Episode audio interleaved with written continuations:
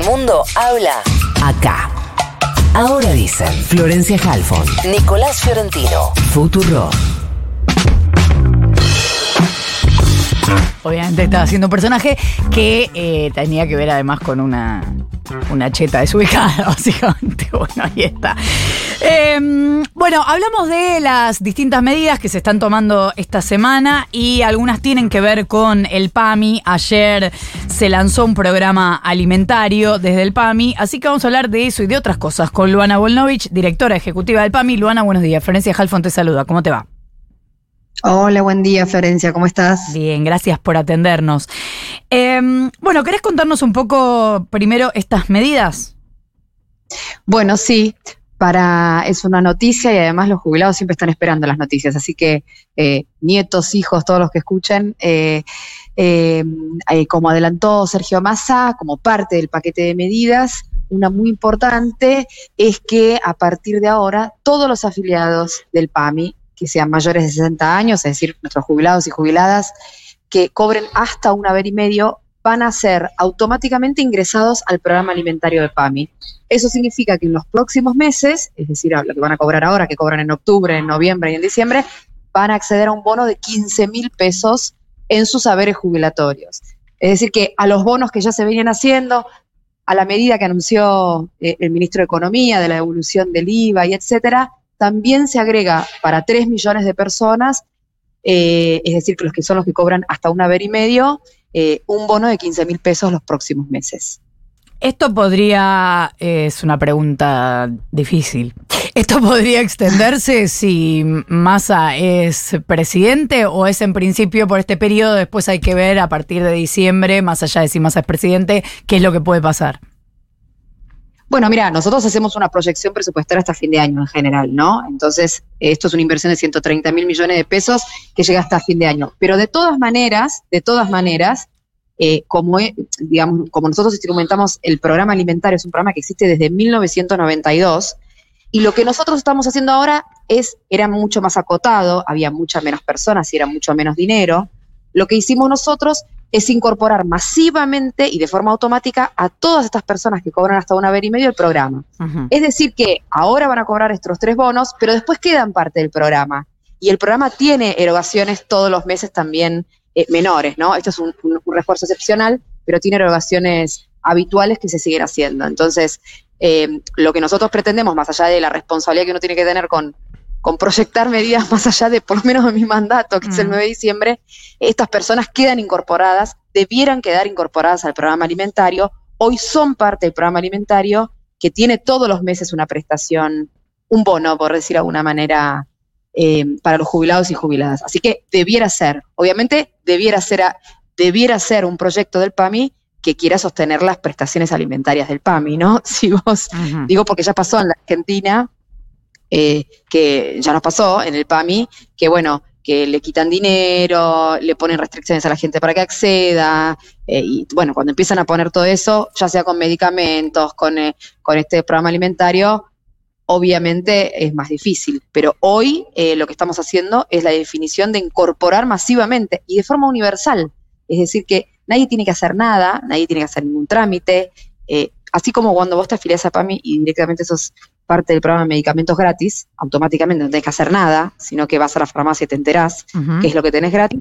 Ahora también, por ser afiliado de PAMI, vos tenés, sos parte del programa alimentario, que en los próximos tres meses te va a dar un bono de 15 mil pesos y después te quedás con todos los beneficios de ser parte del programa alimentario. Luana, ¿cómo te va? Nico Fiorentino te saluda. Sabes que eh, te escuchaba recién y me puse a eh, recalcular. Hay varias cosas que mm, el gobierno en este tramo final, ante las elecciones, está tratando de dejar por ley ante la eh, posibilidad, que es una posibilidad en todas las elecciones, de que cambie el color político del gobierno. Estaba pensando que la devolución del IVA la quieren sacar por ley, que ya mandaron ganancias, que eh, Máximo presentó el proyecto para intentar blindar las acciones que tiene el Estado sobre eh, aerolíneas argentinas.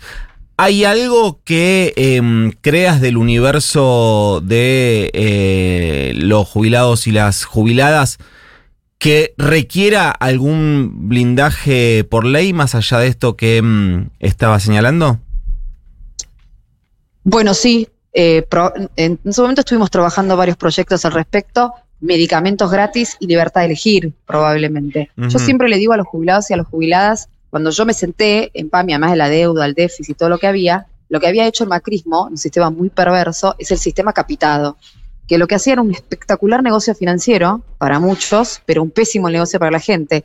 Era una masa muy importante del dinero, pensemos que el PAMI tiene un por ciento del PBI, una masa enorme de dinero que el Estado le daba a todas las clínicas privadas sin ningún control de contraprestación. Es decir, un pasamanos de un montón de plata sin ningún tipo de control se atendían o no atendían. Eso se llama el sistema capitado. Eh, yo creo, yo siempre le digo a los jubilados, acuérdense lo que estoy diciendo, nunca volvamos al sistema capitado. Nosotros lo transformamos al sistema libertad de elegir, Sí. ¿no? Que es el sistema que te permite elegir a tu Pero eso no especialista y está le pagas fijado por ley. No es por ley, porque la ley de creación del PAMI no determina Ujú. el modelo retributivo, porque el PAMI tiene una ley de hace 52 años que no determina el modelo retributivo, pero me parece que sería por ahí interesante, eh, sería por lo menos interesante eh, poder definir que medicamentos gratis, Sí. libertad de elegir, debieran ser ejes o por lo menos marcos generales. eh, digo, porque yo tampoco por ley sé si podés del todo determinar la forma en que paga Claro. un prestador, pero sí, eh, pero sí marcos generales, eh, porque lo que sí te puedo decir es que el PAMI tiene que tener medicamentos gratis, libertad de elegir y buen trato a los, a, a los adultos mayores, que son los tres ejes que nosotros trabajamos eh, y que debieran ser. También es cierto que yo me acuerdo que fui diputada defendiendo el cumplimiento de la ley de paritaria docente, que era ley, y el macrismo le, le importó tres bulines, también te quiero decir. ¿eh? Yo recuerdo, yo fui diputada en los cuatro años del macrismo y recuerdo Sí. que mucha de nuestra agenda legislativa era cumplan la ley. Claro. Quiero decir que no alcanza solamente la ley, ¿eh? Si la ley no tiene sujeto social, si la ley no tiene masa crítica, si no tiene reclamantes, eh, queda en letra muerta, porque adentro del recinto se cierran las puertas, no se entera nadie y se han hecho barbaridades, ¿no? Sí, entendido perfecto. Luana, yo eh, voy a dar por descontado que tu respuesta va a gozar del optimismo que da la militancia, lo digo como algo positivo, pero mm, ¿vos ves viable... eh, y vos vas a tener, vas a tener el, El escepticismo del perio- del el periodismo. escepticismo de la intelectual. Vos del sos, profesional, intelectual. vos sos profesional en lo tuyo y yo en lo mío. Eh, Ah, No, lo que quiero decir es, eh, vos ves ganador a un gobierno con 124% de eh, inflación, con las manos atadas en muchas cosas por un acuerdo con el FMI, con la sequía más grande de los últimos 10 años. ¿Realmente crees que se puede ganar? Creo que lo que hay enfrente es muy peligroso. Eh, digo, quiero, creo que es muy complicado, creo que es muy complicado, que entiendo el enojo de la gente, eh, la decepción de la gente, es naturalmente, yo, yo realmente lo entiendo, eh, porque entiendo que aún las cosas que son muy estructurales y heredadas como la deuda, también entiendo que muchas veces eh, hay una expectativa de que sea tu representante el- la persona que dice yo soy político y es decir, yo voy a resolver lo que vos en tu casa por ahí cuando estás solo sentís que no podés resolver, porque uno en la casa siempre se siente un poco impotente de poder transformar las grandes cosas del mundo. Y es por eso que uno eh, deposita las esperanzas en personas que se organizan para poder hacerlo colectivamente, que seríamos los dirigentes políticos. Sí. Así que entiendo también la decepción, inclusive de las cosas que son estructurales y heredadas, eh, como la deuda, que es el peor flagelo que tenemos en este momento, y las que probablemente no habremos hecho lo suficientemente bien. Así todo, eh, también entiendo, si yo, por ejemplo, que trabajo con adultos mayores, entiendo que cualquiera de las propuestas que están, tanto de lo que es Patricia Bullrich como que es mi ley, verdaderamente son muy peligrosas para, para, por ejemplo, para mi población adultos mayores. Ujú. Es impensada, es impensado pensar, es imposible pensar la salud de los adultos mayores, que es cara, que es no rentable, que no tiene nada que ver con la lógica de la rentabilidad del, del mercado, desde eh, sin Estado, por decirlo de alguna manera. ¿no? Sí. O sea, es imposible en serio.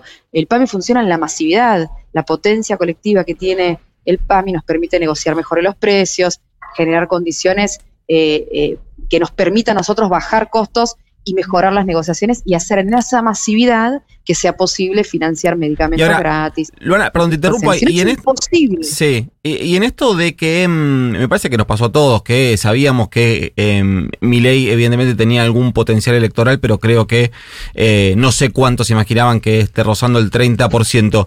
En el universo que te toca administrar a vos, que es el, es el de los eh, adultos y las adultas eh, mayores, en las conversaciones que surgen, imagino, por la propia tarea del PAM y el centro de jubilados, etcétera, ¿Había algo, hay, había algo, algún germen en ese universo de adultos mayores que eh, hiciera eh, prever eh, la- lo que podía pasar con Javier Milei?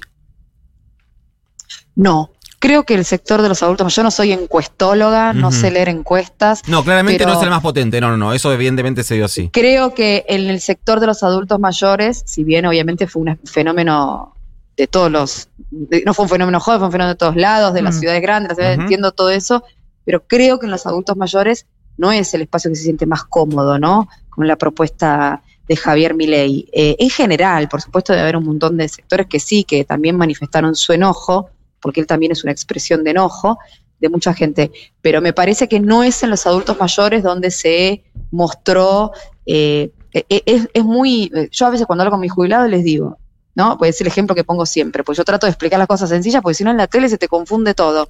Le digo, mi ley dice, por ejemplo, que hay que cerrar el PAMI o hay que cerrar el Estado. Entonces, si yo agarro el presupuesto de PAMI, que el presupuesto nuestro lo divido por 5 millones de afiliados, a mí me da 24 mil pesos. Entonces agarro a los jubilados y le digo, bueno, ¿cuánto sale una prepaga en la Argentina? Para tu edad, 100 mil, 200 mil pesos, sale más o menos. Digo, bueno, mi ley te va a dar 24 mil pesos. Con los 24 mil pesos o vas a tener que conseguir que una prepaga te acepte, que es imposible, con un voucher de 24 mil pesos porque el Estado es malo. O vas a tener que poner entre Busca 80 y ladrón. 180 lucas. Entonces, y a- o vas a ir a la farmacia con 24 mil pesos y tratar de tener una tomografía por mes, un, el consulta al cardiólogo, a ver cómo te va. Es imposible.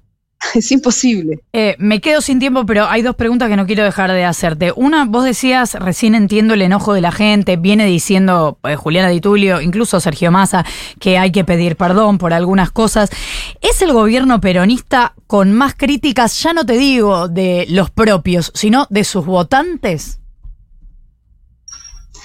Eh, no, eso de lo del el ranking, no sé si te lo puedo hacer, pero me parece que es de, sano, digamos, poder eh, comprender los límites y las cosas que hicimos mal. Además, pensemos que nuestra alianza, además, para poder cumplir el objetivo que era que no gane Mauricio Macri, eh, es una alianza además muy ecléctica y eso siempre es un desafío a la forma de construir. Es mucho más fácil si vos organizas las cosas con, con las dos, tres personas que tenés al lado. El desafío siempre es cuando vos tenés que ampliar las mayorías y hacer eh, proyectos con, en consenso también en tus propias coaliciones. Así que probablemente mucho de eso uno no le haya salido del todo bien y está bien decir, eh, no, no ser, ¿no? Poder decir, ahora después si es el ranking, si es el que más o el menos, la verdad que no sé. Bueno, y, Eh, no y un sé. poco en el mismo sentido te pregunto cómo definirías el vínculo entre la cámpora y el quisilofismo.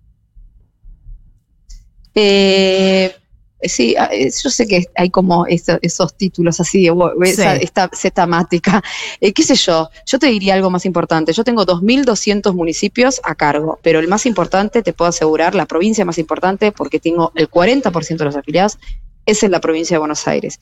Y con el ministro de Axel Kisilov, que es Nicolás Krepla, laburo todos los días para resolver el desafío más grande y laburamos muy bien.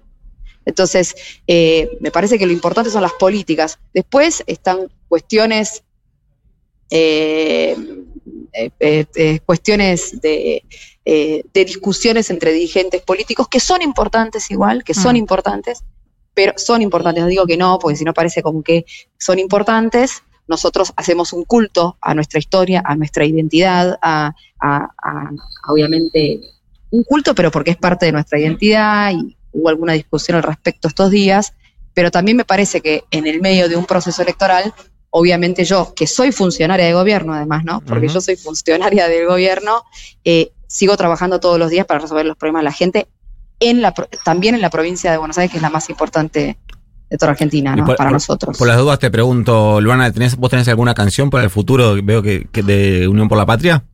Ay, yo sí, no soy tan ricotera como Mayra. no soy tan ricotera como Mayra, así que no tengo canción, pero a Bien. mí la marcha peronista, a mí la marcha peronista, aún con la última estrofa, me enamora. Luana Volnovich, directora ejecutiva del PAMI, muchas gracias por habernos atendido. No, gracias a ustedes. Un abrazo grande. De